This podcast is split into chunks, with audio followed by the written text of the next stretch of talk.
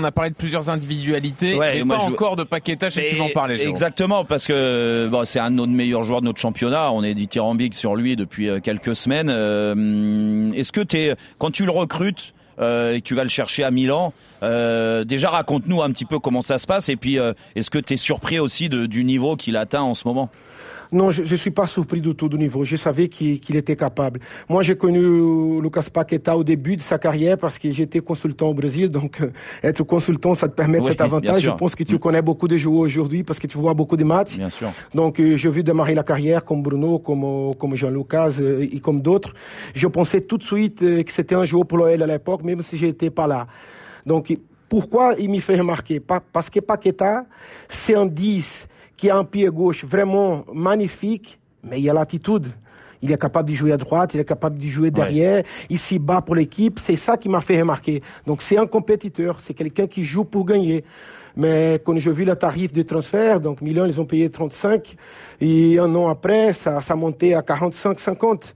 Donc eh euh, des fois, tu as l'opportunité aussi au marché des joueurs qui on pense que c'est fort et qui ont une grande équipe, là, payent, beaucoup d'argent et qui tout de suite, il n'arrive pas à s'installer pour hmm. plusieurs raisons. Parce qu'à Milan, il a eu trois entraîneurs. On a oublié de dire ça aussi. Eh euh, ça faisait un an et demi à l'époque, donc euh, j'ai commencé à discuter avec son agent. Euh, le prix, il a commencé à baisser, à baisser. Je dis bon, j'ai expliqué au président l'opportunité qu'il y a. C'était un joueur qu'il fallait parce que moi aussi, il faut penser à des profils différents. On n'avait pas un profil comme lui, un pied gauche agressif. Oui, et qui est capable de jouer à plusieurs postes. C'est pas facile. Et c'est ça, mais bien sûr que sa préférence, c'est jouer au numéro 10, c'est son vrai poste, c'est là qu'il a envie de jouer, mais il a la bonne attitude pour, pour jouer à droite. Tu le vois encore progresser n'importe. Oui, oui, à niveau surtout peut-être de la maturité, euh, c'est un jeune encore, 23 ans. Oui, faut pas oublier. Euh, c'est quelqu'un qui a, qui a encore dans sa mentalité euh, s'amuser sur le terrain aussi. Ça fait partie aussi parce qu'on aime jouer au foot pour ça. Mais ah, surtout les Brésiliens. Oui, surtout. mais, il y a le moment quand même, oui, parce qu'il y a le moment quand même, parce que sinon ça te donne l'impression du manque de respect aussi. Mais je pense qu'il a, mais je suis pas inquiet avec lui, parce que c'est quelqu'un qui bosse, c'est quelqu'un qui a des objectifs bien clairs dans sa tête, c'est quelqu'un qui va voyager, en jouer à Manaus euh, en jeudi, qui arrive le vendredi et qui se met à disposition de l'entraîneur pour, pour jouer le dimanche. Donc c'est quelqu'un qui aime le métier. Moi, et là, ça passe par là aussi. Moi, Jérôme Johnny sait faire les transitions, hein, parce qu'il parle déjà de, de, parfois du manque de maturité de Paqueta. Oui, c'est ça. Que moi, aborder. moi, en fait, voilà, c'est exactement euh, Jean-Louis m'a anticipé, mais euh, moi, j'ai été euh, assez dur avec lui, ce qui s'est passé sur le penalty à Rennes, par exemple, quand il se bat avec euh, Oussem Aouar pour prendre le ballon en fin de match, alors a 4-0 et que tu as été ridicule pendant tout le match. Euh, moi, il y a eu le retard aussi euh, dernièrement en Europa League qui lui a valu une place sur le banc. Euh, j'ai l'impression que par moment, dû à son jeune âge aussi, qu'il il perdait un petit peu les pédales de ce côté-là. Ça peut arriver à tout le monde. Est-ce que toi, tu as d'autres éléments à me, à me, donner pour me, me donner tort là-dessus?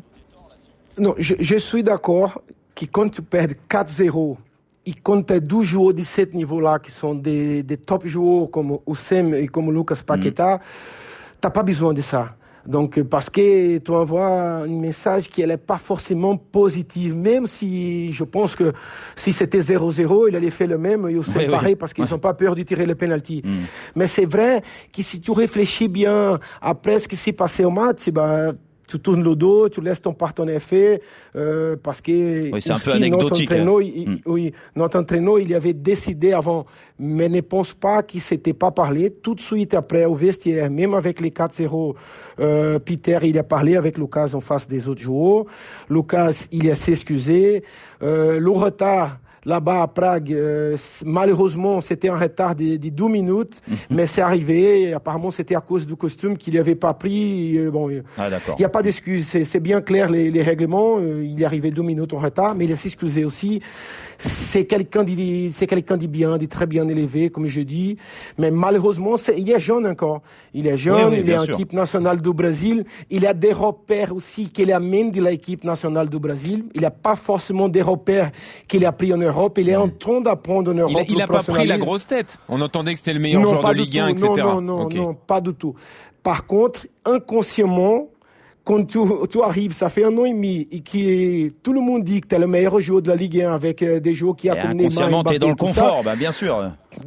je ne sais pas si c'est c'est pas le, le, confort, mais peut-être qu'il est moins attentif pour faire certaines choses. Peut-être que tu penses que tu penses que j'ai le droit d'y faire un peu plus, mais c'est pas quelque chose de méchant.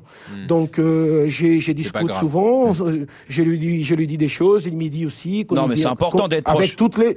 Il faut pas aussi n'oublier que bon, je parle avec tous les joueurs pareil. Hein. Bien sûr que quand tu parles la même langue que, que le joueur, comme c'est mon cas, c'est ça va beaucoup plus vite. plus facile, ouais. Donc euh, oui, mais ma relation c'est avec tous les joueurs pareil. Johnny, moi je te pose une. J'ai compris, j'ai compris ce que tu n'avais dit sur Paqueta, et, tant mieux si toi tu penses que c'est pas un problème de, de, mentalité et d'état d'esprit jusqu'à maintenant, il n'y a rien. Bah, tant mieux. Alors, tant mieux, ça va rassurer euh, tout le monde. Déjà, moi, ça me rassure parce que c'est tellement un joueur magnifique, j'ai pas envie qu'il se perde quelque temps. N'empêche que là, voilà, je vais, je vais, je vais te poser une question cash. Est-ce que tu penses que euh, Paqueta peut être le nouveau Juninho? Peut rester des années à Lyon, par exemple, sans aller dans un grand club et rester à Lyon parce qu'à Lyon, il y aura de quoi euh, gagner. Jérôme, il, est plus complet que moi, c'est clair ça. Lui, c'est un joueur qui pourrait être marqué la histoire ici ou n'importe quel club. Mhm. Mais ce que je peux dire, c'est qu'il est très content à Lyon. Euh, même avec toutes ces croissances, et peut-être qu'il y a des équipes derrière, il n'y a jamais parlé euh, de parti. Il est vraiment content ici à Lyon, à la ville, le club, avec les joueurs, avec les supporters. Donc moi, bien sûr, je pense que s'il reste là, il peut faire beaucoup, beaucoup de choses. Parce que c'est vraiment que c'est possible de, de, de, pouvoir refuser, si jamais il y a Ligue des Champions à Lyon l'année prochaine, et je vous le souhaite, est-ce que c'est possible de refuser des offres importantes et de le garder plusieurs années? Oui, parce qu'il est encore jeune. La Coupe du Monde l'année prochaine, elle ne sera pas au mois de juin en juillet. Donc il y a beaucoup de joueurs qui réfléchissent par rapport à ça. Mhm.